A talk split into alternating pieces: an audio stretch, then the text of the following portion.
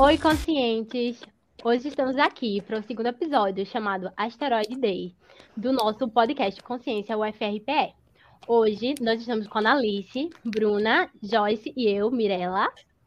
Quer dar oi, meninas? Oi, gente! oi, oi! O nosso episódio é sobre o Asteroid Day. E hoje a gente tem uma presença muito massa que vocês vão adorar, que é o professor Antônio Carlos Miranda. Eu vou falar um pouquinho aqui do que tem no, no currículo dele, mas é bem extenso e vocês podem procurar. Ele tem graduação em bacharelado e licenciatura em física, especialização em engenharia nuclear pela UFPE. Ele é doutor, doutor em astrofísica, professor da Universidade Federal Rural de Pernambuco, onde a gente tem esse projeto, coordenador de licenciatura em física EAD e ele foi gerente de divulgação científica no Espaço Ciência, além de ser coordenador do curso de férias, que é um curso muito massa, vocês têm que conhecer, chamado Desvendando o Céu Austral. Vocês têm, têm as redes sociais, a gente vai botar lá no nosso Instagram e depois vocês vão ver que é super massa. E a gente vai falar hoje sobre o Asteroid Day, que o Asteroid Day é um movimento mundial de apoio a milhares de eventos que são organizados independentemente no dia 30 de junho de cada ano. E ele fornece recursos educacionais sobre asteroides e os riscos e seus impactos. É, talvez seja uma, uma, um assunto meio difícil de se falar, porque para quem não conhece, a gente tem muito medo. Se a gente falar para uma pessoa que não estuda asteroides, a gente já acha, meu Deus, a gente vai morrer a qualquer, a qualquer momento, né? E a gente sabe que existe Existe... É tipo isso. É tipo isso. E a gente sabe que existem os asteroides de maiores riscos e os asteroides de menores riscos. E isso, hoje o professor vai falar isso pra gente aqui nesse podcast. Inicialmente, professor, a gente queria saber o que danado é asteroide. Porque, assim, a gente escuta falar muito asteroide, meteoro, meteorito, cometa, e a gente não sabe diferenciar. A gente queria saber o que é um meteoro e como é que surgem os meteoros. Boa noite. Boa noite. Obrigado pelo Boa convite, noite. parabéns pelo projeto Consciência na Universidade Federal Rural de Pernambuco. Gostei muito, muito massa. Um asteroide é um objeto que orbita o Sol. A gente estuda na escola o sistema solar, tem a estrela central, que é o Sol, tem as órbitas dos planetas. Normalmente a gente fala de acordo com a distância a partir do Sol. Mercúrio, Vênus, Terra, Marte, Júpiter, Saturno, Urano, Netuno e Plutão e tudo mais. Mas quando a gente fala Marte, Júpiter, a gente pula uma órbita intermediária que está entre Marte e Júpiter, que poderia ser um planeta entre Marte e Júpiter. Mas na formação do sistema solar, nesta órbita, tem o chamado cinturão de asteroides, que é um conjunto de milhares, até milhões de rochas misturadas com metal, que ficam circundando o Sol numa órbita, como eu falei, que poderia ser um planeta, mas são milhares e milhares e milhares de fragmentos, provavelmente de um planeta que iria se formar e se fragmentou, de vários tamanhos, de várias composições químicas, a maioria rocha misturada com um pouco de metal. Esses são os asteroides. Hum. Então, tipo, qual seria a diferença de asteroide para meteoro, meteorito as outras denominações? Não seria Sim. a mesma coisa, né? Não, o asteroide são esses objetos. Uhum. Se você seguir os outros planetas, né, como falei, Júpiter, Saturno, Urano, Netuno e o planeta não, Plutão, depois dessa órbita, tem outros objetos, que são outros, outros cinturões ou nuvens de objetos muito pequenos. Desses objetos que estão muito longe, tem os chamados cometas, que também são objetos eh, formados por rocha, misturado com um pouco de metal, mas no caso dos cometas, como eles estão muito longe do Sol, a água que existe no espaço, eles atraem e a água fica em torno dele como se fosse uma camada, e como está muito frio, a água fica congelada. Aí são os cometas, que são objetos de vários tamanhos, a maioria rochosos, em gelo. Os cometas e os asteroides por motivo de, de uma órbita que varia de posição eles são atraídos pelo campo gravitacional do Sol, que tem uma massa muito forte e atrai os objetos. Então, pedaços de asteroides e também pedaços de núcleos de cometa, esses dois elementos do sistema solar podem penetrar na Terra. Então, esses objetos que penetram na Terra, enquanto eles estão na atmosfera, que eles formam um fenômeno meteorológico, eles são chamados de meteoro. Quando eles, no contato com a atmosfera, pegam fogo, alguns desaparecem, evaporam, mas alguns diminuem o tamanho. Quando eles caem na Terra, os que caem na Terra apenas, são chamados de meteoritos. Então, meteoro é enquanto eles estão na atmosfera, meio que pegando fogo, digamos assim, e o meteorito é a parte que sobrevive e cai na Terra. Os, os meteoros e meteoritos, eles podem vir dessas duas fontes, pedaço de asteroide ou pedaço de núcleo de cometa. E professor, a gente sabe que, mesmo que o risco seja pequeno, a gente sabe que tem um risco de impacto com a Terra, né? A gente vê aí o, o Apophis, né, o Beno, é, esse risco, assim, é, é, alarmante, assim, a gente pode ficar com medo por causa disso? Bom, tudo na vida tem uma probabilidade de acontecer. A quantidade de objetos que bombardeiam a Terra anualmente é uma quantidade muito grande, né? É, as pessoas que têm um observatório que mapeiam tudo isso que são centenas de milhares de fragmentos de objetos que estão no espaço que entram em contato com a Terra. A gente diz brincando, no espaço tem muita bala perdida. Porém, a grande maioria de tamanho pequeno e de consistência frágil, porosa, no contato com a atmosfera, eles evaporam. É um fenômeno que não é um atrito, ele é chamado de ablação, mas no contato desses objetos, na chamada reentrada, né, na atmosfera, eles se aquecem muito e pegam fogo. Então, a grande maioria desaparece. Os que caem na Terra são fragmentos pequenos. Como a área, a superfície da Terra tem uma área muito grande de oceanos, muitos caem no oceano.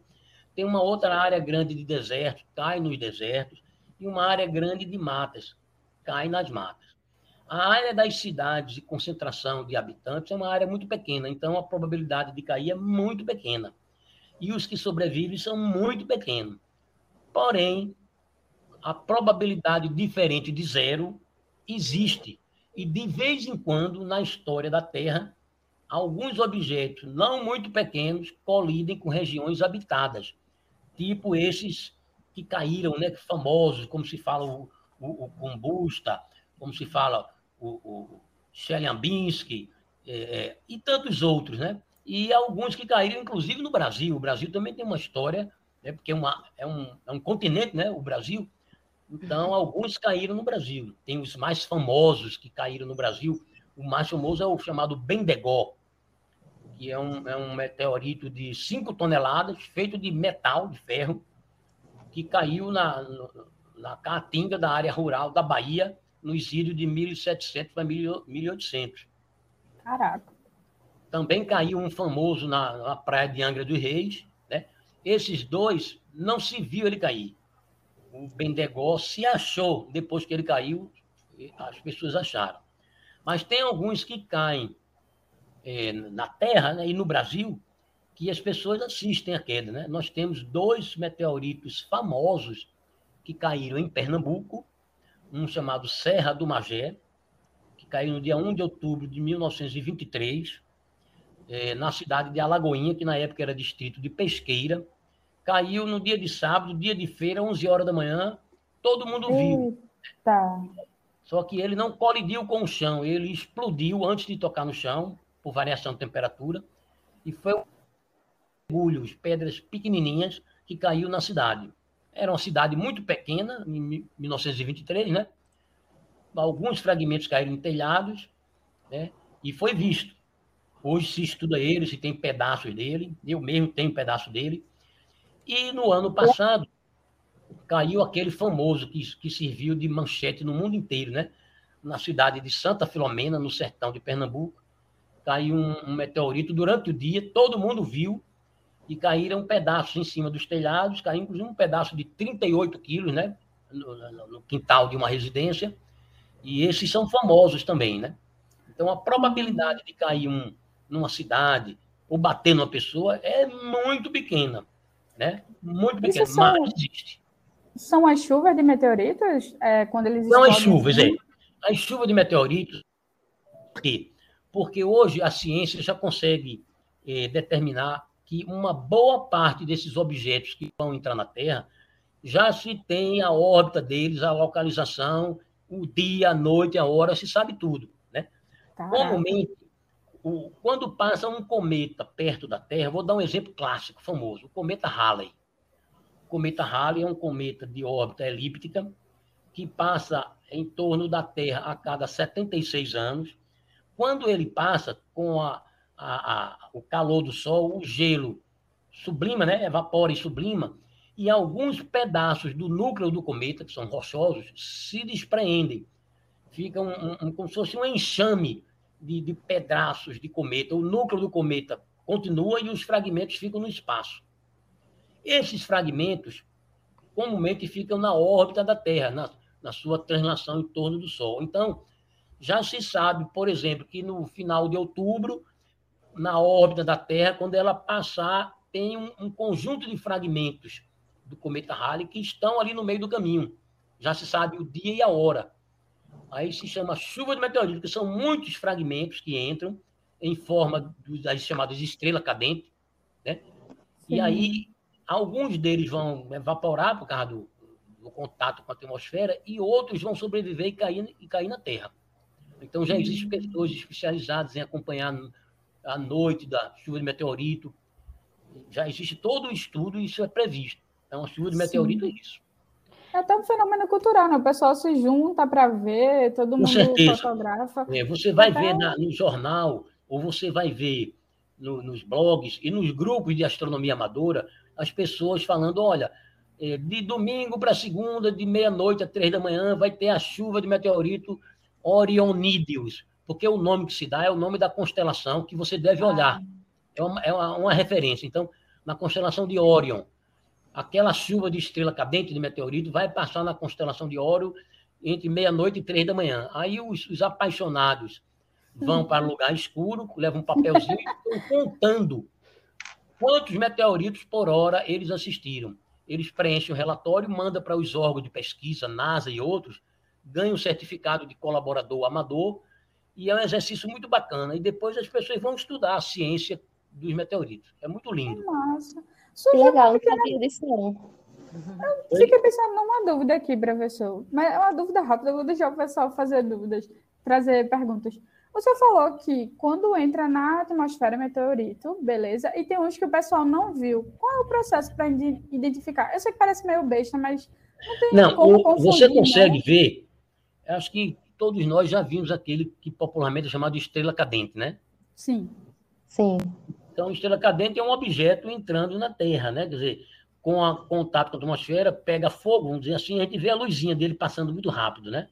Então é fácil identificar. Os maiores que formam bola de fogo, que, que, a, que as pessoas chamam bólido, né? O bólido é uma é como se uma bola de fogo, né? Imagine uma pedra pegando fogo incandescente passando no espaço, né? Eles são mais lentos porque eles são maiores, né? Então ele é mais, entre aspas, freado pela atmosfera. Então é mais fácil de perceber.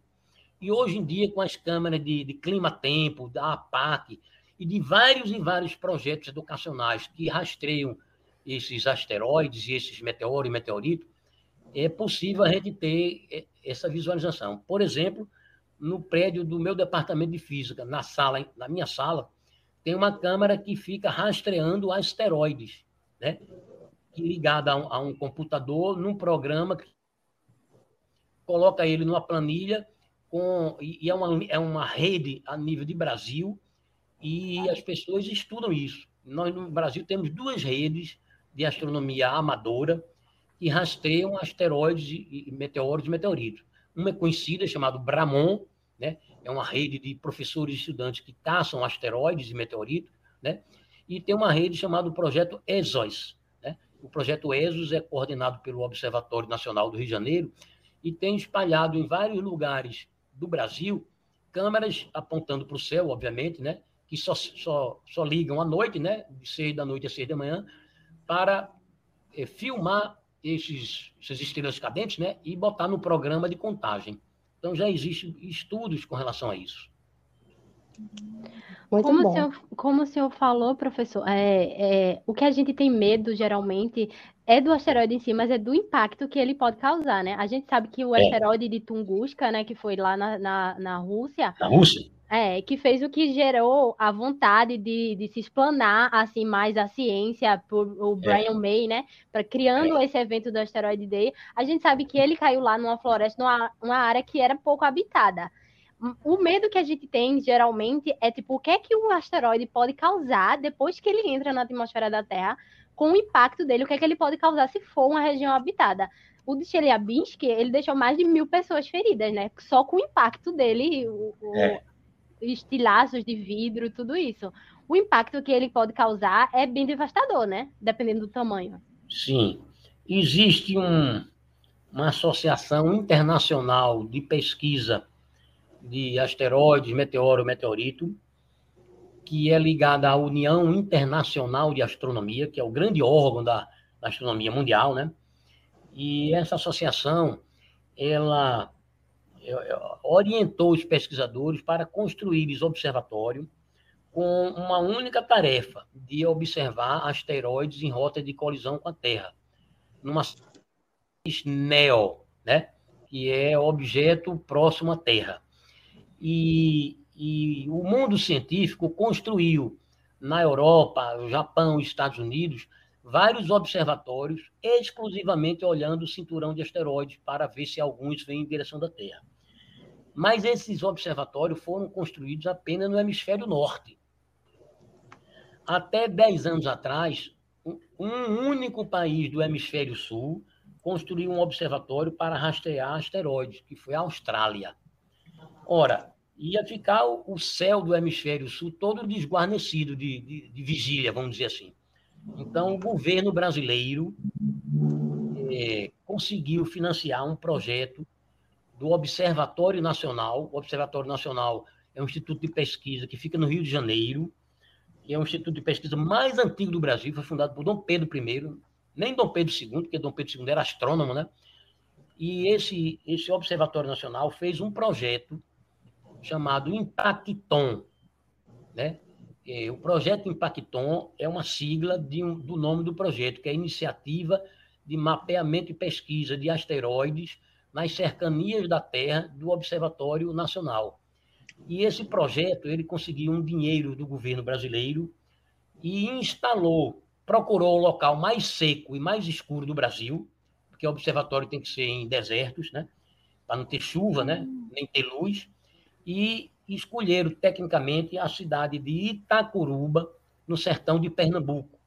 É uma cidade que fica entre Belém de São Francisco e Floresta, numa região chamada Sertão de Itaparica. Então, o nome do observatório é Observatório Astronômico do Sertão de Itaparica. Ele é um observatório cujo telescópio foi feito na Alemanha. É um telescópio do tamanho do Hubble, que está no espaço. A cúpula foi feita na Austrália. Ele completou 10 anos agora. Vários estudantes da Rural se inscreveram para fazer mestrado e doutorado usando esse observatório. Ele é internacional, é uma joia, é um orgulho para a ciência brasileira. É dirigido por duas mulheres, doutora Daniela Lázaro e doutora Terezinha Rodrigues. Que e esse observatório, olha só, tem um convênio com a Rural. Ele é fechado, o público não, não pode visitar, porque ele é só de pesquisa. Mas duas vezes por ano, nós, o nosso projeto Desvendando o Céu Austral, nós levamos caravanas de professores, estudantes, inclusive de escolas públicas, para visitar o observatório, conhecer, receber palestra lá, ver o telescópio, observar o céu do sertão, que é lindo. E nós já usamos duas vezes por ano o observatório com alunos, não só da rural, mas de todos os lugares que a gente leva, inclusive escolas de interior também. É um orgulho para a ciência brasileira e provavelmente muita gente de Pernambuco e até da rural nem conhece, nem sabe que ele existe.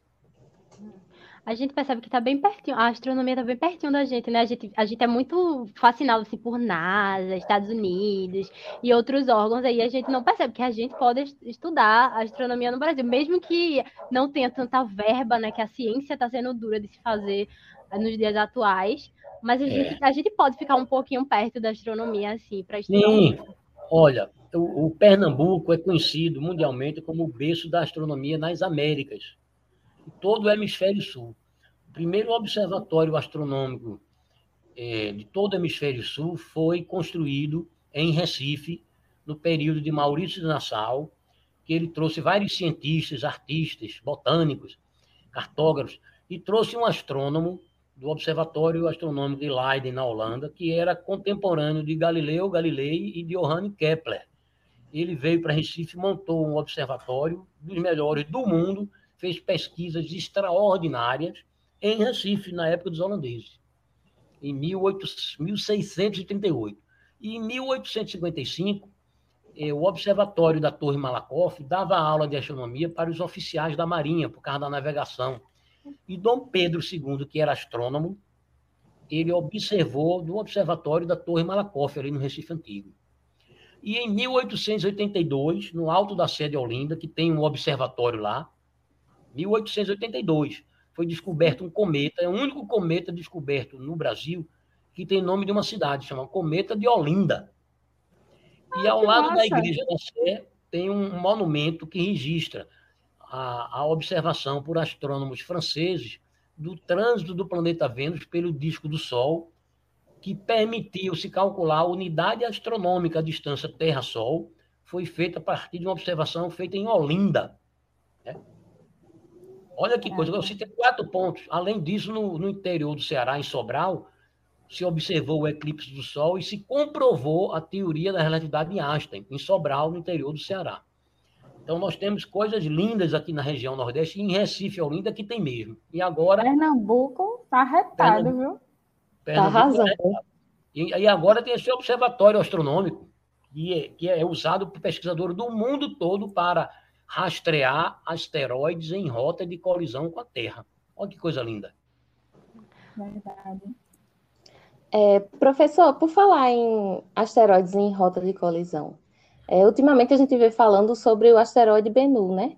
É. O senhor acha que ele é uma grande ameaça, assim? É, Olha, se ele pode é, um, é um asteroide que foi descoberto por uma sonda da NASA, é, essa sonda Osiris, chegou a fazer estudo do asteroide, chegou perto, estudou o seu material, o seu tamanho, é, que pode chegar entre 500 metros e um quilômetro, é, a periculosidade dele, foram feitos uns cálculos da órbita dele. Esses cálculos podem mudar, porque a cada ano a tecnologia está melhor, a computação está melhor, e os cálculos vão ajustando, né? Mas esse cálculo previu que no ano de 2135 ele vai passar próximo à Terra com a probabilidade 0,0 tantos por cento de colidir com a Terra. Ainda é uma conta feita agora, mas bem feita, porque a NASA faz coisa bem feita, tá? É, se esse asteroide colidir com a Terra, a desgraça vai ser grande, que pelo tamanho, velocidade e composição dele, ele pode causar um dano parecido com aquele que causou com os dinossauros. Ou seja, a colisão dele gera uma energia maior do que uma bomba atômica, tem terremoto, tem maremoto, levanta uma poeira que não deixa a luz do sol entrar por muitos e muitos anos. É uma catástrofe fenomenal, né? astronômica, podemos dizer assim. Mas está uhum. sendo muito estudado. E como é 2135, tem muito tempo para a ciência confirmar esses dados e também para a tecnologia criar aquilo que muita gente pergunta, né? Que mecanismo de defesa pode ter contra um objeto desse? Eu ia perguntar uma coisa. Ah, eu queria fazer uma pergunta mais pessoal para o senhor, assim. Como foi que o senhor decidiu, do nada, estudar isso? Porque eu vi, eu não sei se o senhor já, já viu assim, mas eu vi que só tem três universidades aqui no país é, que tem um curso de graduação para astronomia. Aí eu vi que o senhor falou que tem dois alunos que são físicos, mas também trabalham com isso. Aí eu queria que você falasse um pouquinho assim do seu trajeto, das suas experiências, até escolher fazer isso e tipo, Olha, qual foi a universidade que o senhor fez? Para, para para se você chegar numa escola e fizer projetos tipo esse de extensão de vocês em algumas áreas, você vai ver que a juventude, escola pública e privada, adora o conhecimento. Juventude gosta de aprender. Adora. Se fizer, por exemplo, um projeto de leitura, poesia, vai ter muitos alunos interessados, porque eles têm talento. Se fizer um projeto de capoeira, vai ter muitos alunos. Se fizer um projeto de dança, vai ter muitos alunos. Na área das ciências exatas, dois projetos eles cativam os estudantes para essa questão da ciência, tecnologia e o espaço. São clubes de robótica e clube de astronomia. A humanidade ela está olhando para o espaço. Hoje, tudo que tem a ver com robô, espaçonave, encanta os jovens. Sim. Então, esse é o caminho. No meu caso, eu sempre tive o sonho de querer ser um astronauta. Sonho de criança que vê foguete no, na televisão, né? É, os filmes são ótimos para isso. Eu fiz o curso de física, e o curso de física é a, é a área mais próxima para essa astronomia mais é, tecnológica. E eu tive a oportunidade... Aqui na Rural mesmo? Aqui Não, Rural, eu, eu, fiz o curso de bacharelado em física na Universidade Católica, me formei em 1978. Depois, como estava muito na moda a área de energia nuclear, eu fiz uma especialização na Federal, no Departamento de Energia Nuclear, na área de engenharia nuclear. E depois eu fui para a PUC do Rio de Janeiro fazer mestrado em física atômica. Mas quando eu voltei do mestrado, eu fui trabalhar no Espaço Ciência. E o Espaço Ciência é um museu de ciências que dá aula de ciência chamada Educação Não Formal. E lá eu fui, lá tinha telescópio, planetário, e eu fui ser, eu era de física, fui ser o monitor, o professor, o coordenador de astronomia. E eu viajei para muitos congressos de astronomia. Quando eu quis fazer o meu doutorado, aí sim, eu fui para a Universidade Federal do Rio Grande do Norte, Natal, e já tem uma tradição de, de trabalhar com sismologia, tem o centro de lançamento de Barreira no Inferno, e o curso de física lá, ele tem a área de pesquisa de astrofísica. Então, eu fiz um doutorado em astrofísica estelar, trabalhar com estrelas quando eu voltei do doutorado, eu me encantei pela área da divulgação científica e popularização da ciência. Então, junto com o Espaço Ciência, eu fiz vários projetos de levar feira de ciências, clube de astronomia e, e, e comemorações de Asteroid Day, é, Lua, Lua cheia, a gente faz o luau astronômico, a gente leva um telescópio para ver a Lua e bota alguém tocando um, uma música falando da Lua. Isso junta pessoas. E quando eu passei no concurso da Rural, nós fizemos esse projeto, né? É um projeto da Proreitoria de Extensão, que é levar astronomia e ciências afins para o público em geral. Então, nós temos um curso de introdução à astronomia para leigos. O curso ele é. Nós temos turmas na Rural, na Federal, na Católica, no IF, em tudo que é lugar, gratuito. E nós, nós criamos clube de astronomia nas escolas.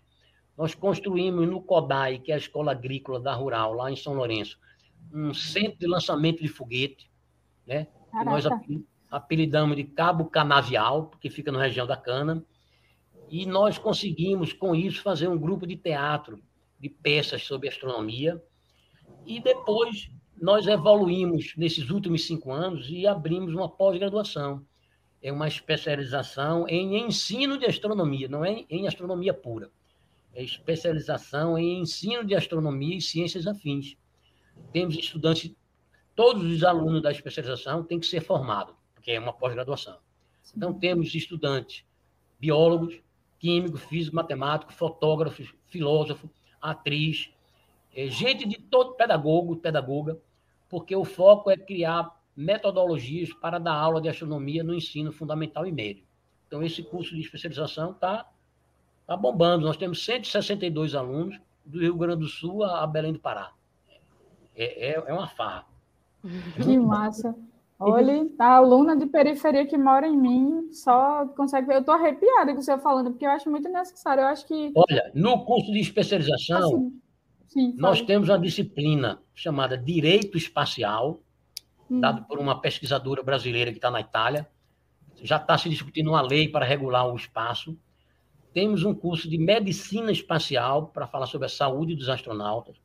Regular? Temos um curso de astrobiologia dado por um astrobiólogo brasileiro, que é pesquisador concursado da NASA nos Estados Unidos, Ivan Lima, né? Meu Deus. É biólogo e astrobiólogo.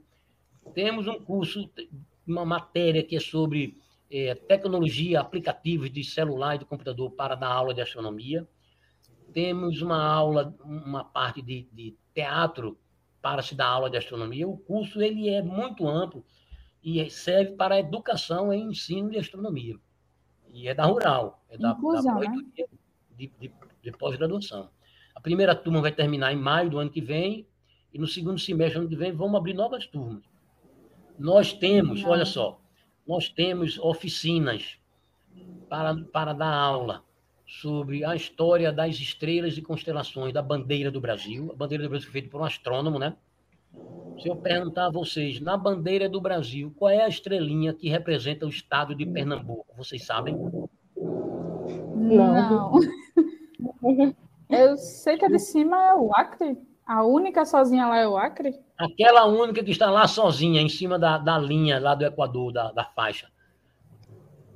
Muitos livros de geografia dizem que é Brasília a capital, e não é. É o estado do Pará. Por causa da sua. Ele tem uma parte do seu território no hemisfério norte. Né? Não E sabia. isso é uma história bonita, uma oficina bacana. A gente faz ela ao vivo, as pessoas desenham a bandeira, a gente leva uma bandeira, conta a história, história do Brasil, inclusive, né? Veja que isso é muito interdisciplinar, né? Temos uma oficina para construir e lançar foguetes educativos. Temos uma oficina para montar e desmontar e usar telescópios e lunetas para você aprender a ótica da lente, do espelho. Então, nós fazemos isso nas escolas e criamos dentro das escolas os clubes de astronomia. A meninada fica eufórica, porque é uma maneira muito lúdica, né? De você aprender ciência. Necessária. É. Porque se o Necessária. professor fica de costa para o aluno e taca a fórmula no quadro, ele só amedronta e espanta, né? Então, você faz a coisa mais prática e lúdica, você encanta. Professor, e o senhor falou que o senhor é astrofísico, né? O senhor pode Sou. contar para a gente qual a diferença da astrofísica e a astrobiologia? Sim. A astrofísica estuda a física dos astros, né?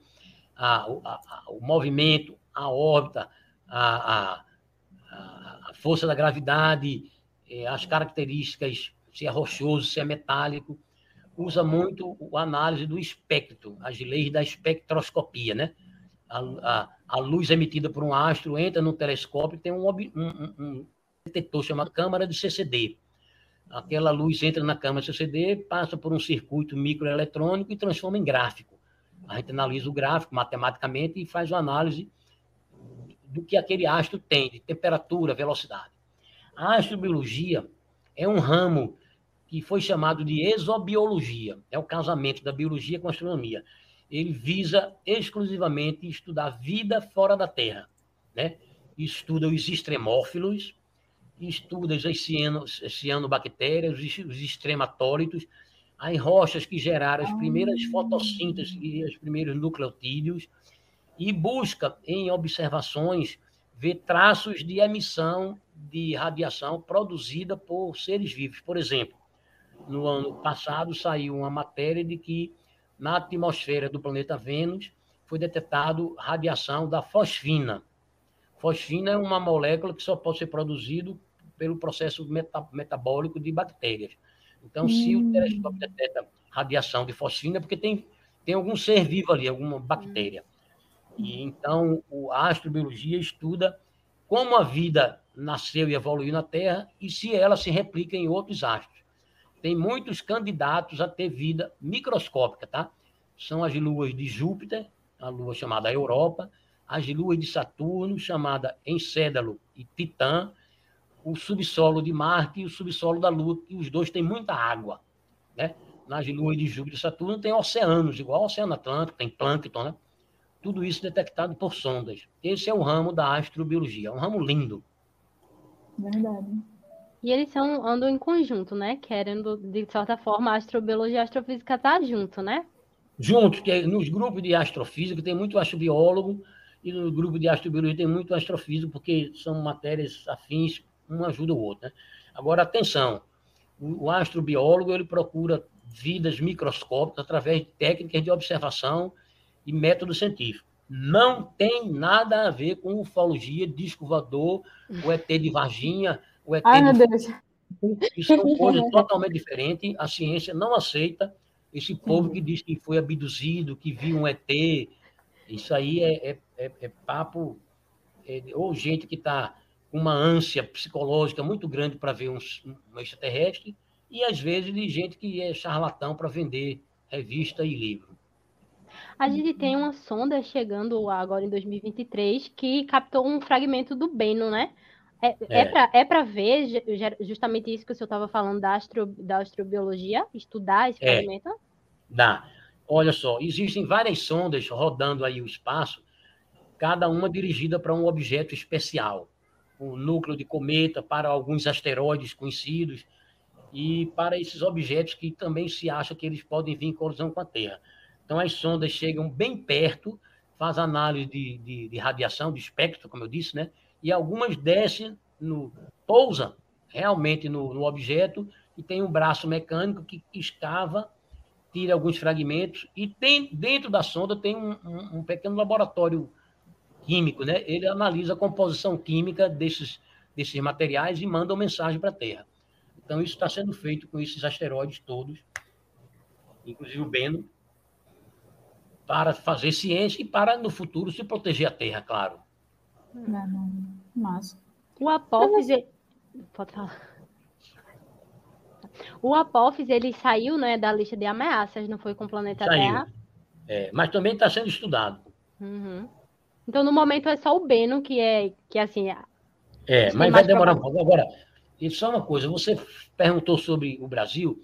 O Brasil é um dos países mais avançados no mundo na área da astrofísica. O Brasil, aliás, o Brasil é muito bom em perfuração de petróleo em mares profundos.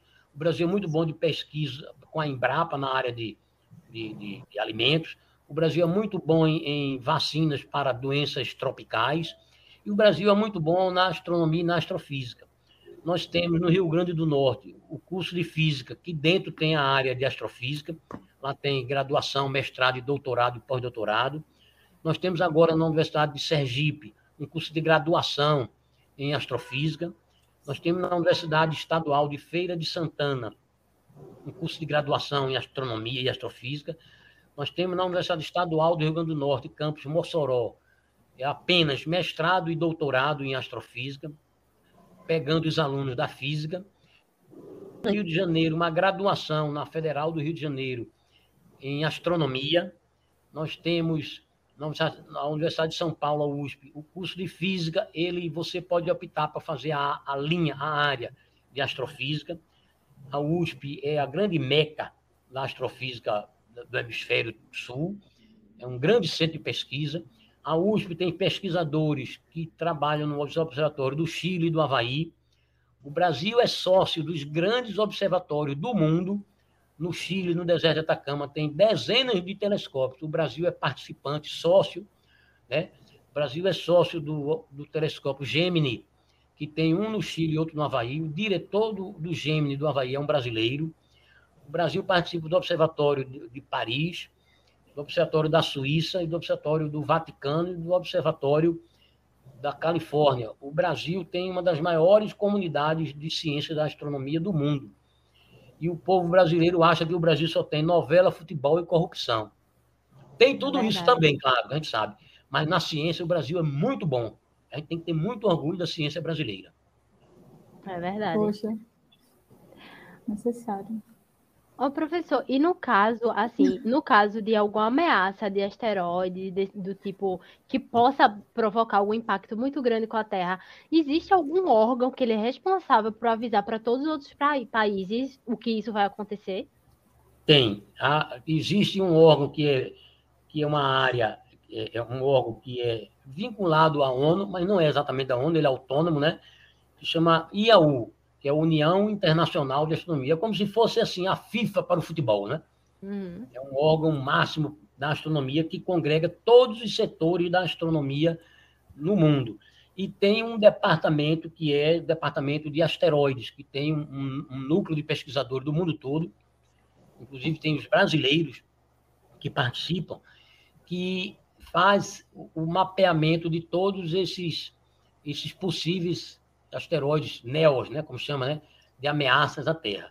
E, e, e, a NASA tem, independentemente, a NASA tem o seu órgão próprio, né, é, é, é norte-americano, tem o seu grupo de rastreamento de asteroides. Então, a IAU e a NASA são os maiores do mundo. Porém, em cada um dos países tem pessoas que pesquisam essa área. Eu falei agora do Observatório hum. Nacional do Rio de Janeiro, é, a Daniela e a Terezinha, elas são do Núcleo de Ciência Planetária com o projeto Impacton, que é rastreamento e estudo dos asteroides em rota de colisão com a Terra. Então, existe, existe um projeto para se tentar impedir ou inibir a chegada desses asteroides à Terra. E, e, tem também o Centro de Planetas Menores, né, professor? Que é um banco de dados que as pessoas podem depositar lá o avistamento de meteoros. Sim. Hoje em dia, a NASA, com o intuito de divulgar a ciência e de pedir ajuda no mundo todo, porque eles têm alguns telescópios gigantes que fazem a mesma coisa que o nosso faz aqui em Pernambuco. Eles não olham para a estrela, não olham para galáxia, não olham para nada. Só olham para os asteroides, no cinturão do asteroide. É, eu não digo 24 horas, porque durante o dia não dá, porque tem o sol, mas é de 6 da noite a 6 da manhã do outro dia, olhando só asteroide. Então, vários órgãos. E tem um telescópio gigantão da NASA que eles pegam todos os objetos que estão em torno dos asteroides. Aí é uma chuva de, de objetos de todos os tamanhos. Eles filmam e eles estão mandando gratuitamente para todas as pessoas de faculdade, de colégio, de casa. Se você quiser, você pega o endereço desse asteroide, desse telescópio. Né? Eu não tenho aqui de cabeça, mas eu posso mandar para vocês e diz: Eu estou interessada em receber as imagens da, dos asteroides que vocês estão filmando. Eles mandam para você e mandam um programinha de computador para você ir é, olhando eles, e tem um, um, mecanismo lá, um passo a passo, que eles mandam uma chuva, como se fosse um enxame, um monte de, de abelhinha, né? um monte de imagem bem tênue, bem pequenininho, preto e branco, meio, meio difícil de você identificar o que é asteroide e o que é ruído, o que é algum uhum. objeto que está no espaço. Né? Aí eles dão um, um, uma espécie de receita de bolo. Clique aqui, ah, faça um comando, aí você sai fazendo aqueles comandos e a cada, sei lá, se você der uma sorte, a cada 10 ou 100 pontinhos que você clicar, um pode ser um asteroide.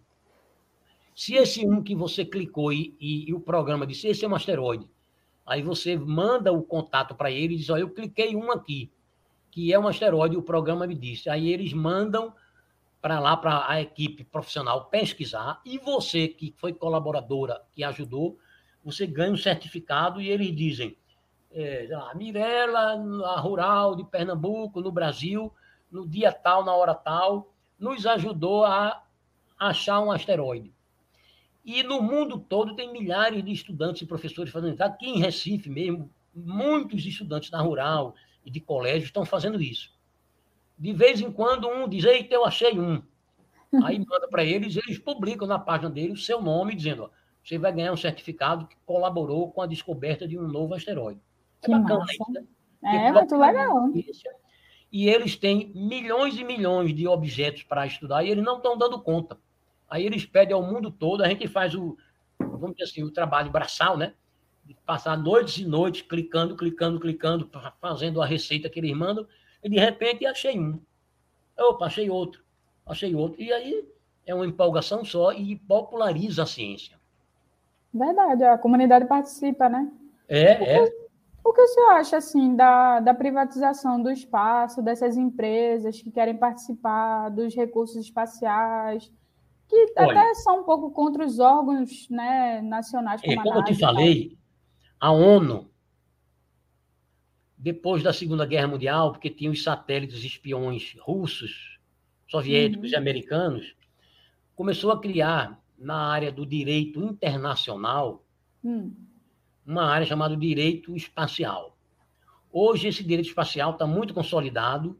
Nós temos no Brasil alguns especialistas e tem um único curso que é na Universidade Católica de Santos, um curso de especialização para advogados para estudar o direito internacional espacial.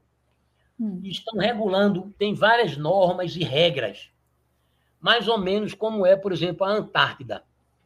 A Antártida é aquele continente no Polo Sul que não é de país nenhum. Tem uma lei. Você pode ir se for fazer pesquisa científica pacífica. E aí tem os, os estandes né, dos países, o Brasil, inclusive, está lá, né? No espaço também a lei é isso. O espaço ele é da humanidade, não tem uhum. regras, você não pode levar bactérias para contaminar, não pode levar ogiva nuclear, você tem que respeitar, tem, tem regras, normas.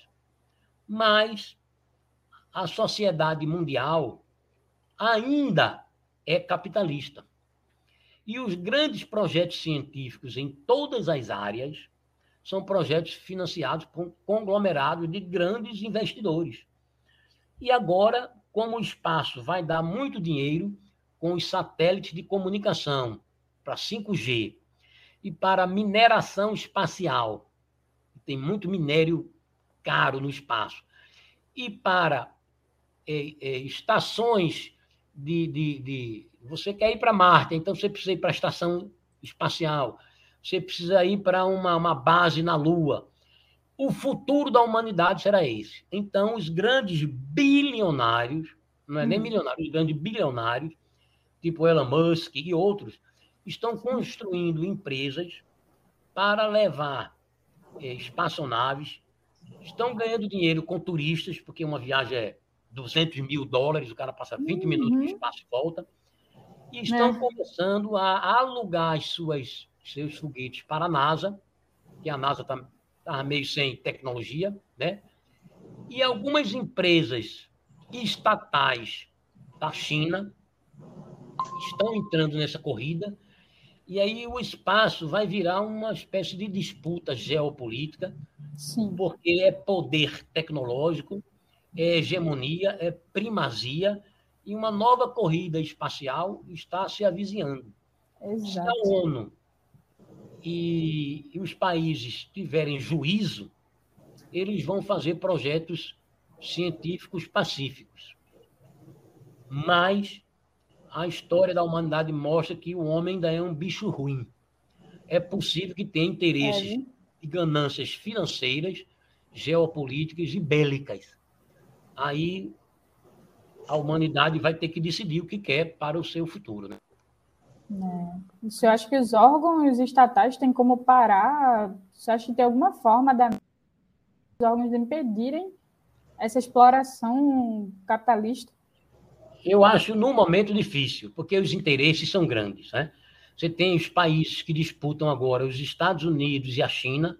A China vai construir sua estação espacial só para ela. Tem a Rússia, que tem uma tradição da, da União Soviética, que é mais aliada da China do que dos Estados Unidos. Tem a Índia, que tem foguetes, sondas espaciais. Tem Israel, que é muito avançado e é muito amigo e sócio dos Estados Unidos. E tem os países que formam o segundo time, entre eles a França, o Canadá, a Inglaterra e o Brasil, tá? O Brasil hum. tem um centro de lançamento em Natal, que é a Barreira do Inferno, e tem um em Alcântara, no Maranhão, que é o melhor centro de lançamento do planeta Terra. Inclusive, os Estados Unidos vão alugar para lançar os seus foguetes, que fica na linha do Equador e com a rotação da Terra o impulso é maior. Ele sai com a velocidade V0 maior, economiza combustível e, e energia e tudo mais, né? Então, o Brasil está se chegando nessa área. Para finalizar, professor, você poderia falar um pouquinho mais do Desvendando o Céu Austral para quem quiser participar, quem quiser conhecer o projeto? Tá. É, o projeto chama Desvendando o Céu Austral. Não é astral de astro, não. É austral de Austrália. Que a gente chama hemisfério boreal hum. e hemisfério austral, né? É a aurora boreal, a aurora austral, que significa hemisfério sul. É Desvendando o Céu Austral. Ele é apoiado pela Unidade Acadêmica de Educação à Distância, EAD, porque ela tem curso de Física, pelo meu departamento, que é o Departamento de Física, pela Pró-Reitoria de Extensão, e recebeu uma ajuda do MEC. No MEC ele é cadastrado como projeto de inclusão social. Nosso carro-chefe é um curso de introdução à astronomia para leigos, nada de fórmula matemática. A gente dá o curso é, na rural, na federal, na católica, nos institutos federais. No momento, excursão online, via Google Meet. A gente vai abrir uma turma nova agora no começo de outubro.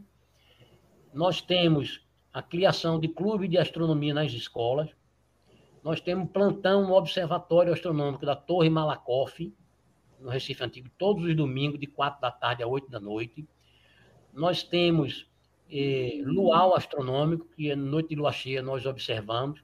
Quando voltar, nós vamos ter toda quarta-feira à noite no campo de futebol da Rural, a noite de observação astronômica. Nós temos um grupo de teatro científico e nós participamos de feiras de ciências e de Olimpíadas, né? com oficinas de montagem e lançamento de foguete. Construímos no, no CODAI de São Lourenço da Mata, que é a Escola Técnica Agrícola da Rural, né? De ensino médio. Uma fábrica de fabricar foguetes educativos, com o projeto de estudo de drones e de balão estratosféricos. Fazemos a ciência aeroespacial lá. E nós temos um grupo de monitores voluntários. Nosso projeto, eu não tenho nenhuma bolsa, professores colaboradores não têm bolsa. Qualquer pessoa de, de qualquer curso, de qualquer escola, privada ou pública, pode entrar no, no grupo como voluntário. E, e nós conseguimos, ao longo desses cinco anos, compramos 12 telescópios. Temos telescópios e lunetas e agora estamos com um projeto chamado Astronomia Kids. Estamos dando curso para crianças com um formato oh. de teatro de bonecos, com oficinas de construção de foguetes com garrafa PET, que é um material barato e não tem nenhum perigo, não tem custo. E estamos com um projeto de astronomia para cegos. Estamos junto com as pessoas dessa área que pesquisam inclusão de, de deficiente visual, fazendo um projeto para construir materiais concretos para dar aula de astronomia para cegos nas escolas e nos institutos que, e associações que dão aula para cegos. Então, é um projeto que a gente chama de inclusão social através da popularização da ciência. E uma vez por ano, nós escolhemos o interior da região da seca, do semiárido, e fazemos uma semana de popularização da ciência do semiárido. Já fomos para Ibimirim, Floresta, Itacuruba, Monteiro na Paraíba, Paulo Afonso, Campina Grande, e fazemos esse trabalho no, no sertão, porque achamos que é uma maneira de levar ciências para as escolas. E nesses cinco anos, vários estudantes de escolas que nós fizemos atividade lá se empolgaram e fizeram o Enem, e muitos apareceram na Rural, Serra Talhada e na Rural de Recife, que é um orgulho muito grande para a gente ter colaborado um pouquinho com essa atividade. Né? Sim, então, nós somos um, um trabalho que nós somos militantes da visão de Paulo Freire, levar a ciência para o povo, para o povo não ficar negacionista, não acreditar em terra plana e não achar que vacina faz mal. No Boa. fundo, é um projeto político de uhum. Através da astronomia. Isso aí. Parabéns pelo projeto, professor, muito massa. Acho que todo mundo aqui já ouviu falar sobre o seu projeto, é bem famoso, assim, não só na rural, né, mas, assim, com amigos e tudo, a gente já ouviu falar muito sobre esse seu projeto. Parabéns. Vamos encerrando por aqui nosso segundo episódio. A gente vai colocar mais informações lá nas nossas redes sociais. E 15, dia 15 de setembro, o nosso episódio vai estar no ar, tá certo? Muito obrigada, gente. Tchau.